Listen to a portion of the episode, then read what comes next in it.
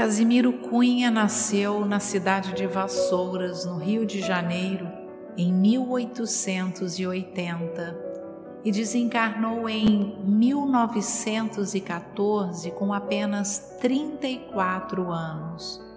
Um acidente cegou um de seus olhos quando tinha apenas 14 anos.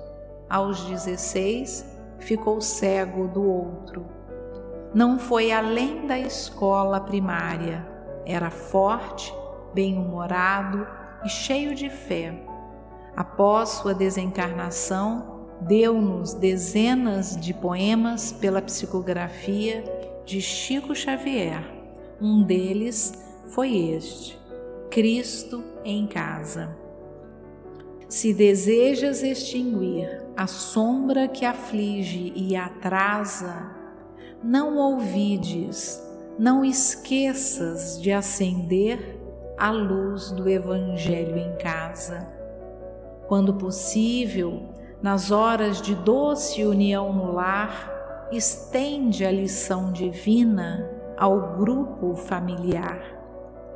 Na chama viva da prece, o culto nobre inicia, rogando discernimento a eterna sabedoria. Mentiras da vaidade, velhos crimes da avidez, calúnia e maledicência desaparecem de vez.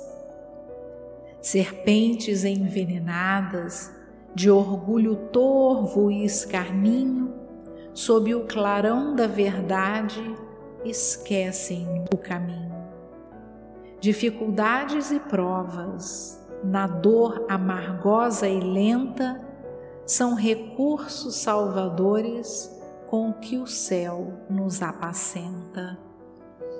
Logo após, lê meditando o texto renovador da Boa Nova Sublime, que é fonte de todo o amor. Verás a tranquilidade vestida em suave brilho, irradiando esperança em todo o teu domicílio. Ante a palavra do Mestre, generosa, clara e boa, a experiência na terra é luta que aperfeiçoa. E o trabalho, por mais rude, no campo de cada dia, é dádiva edificante do bem que nos alivia. É que na bênção do Cristo clareia-se-nos a estrada e a nossa vida ressurge luminosa e transformada.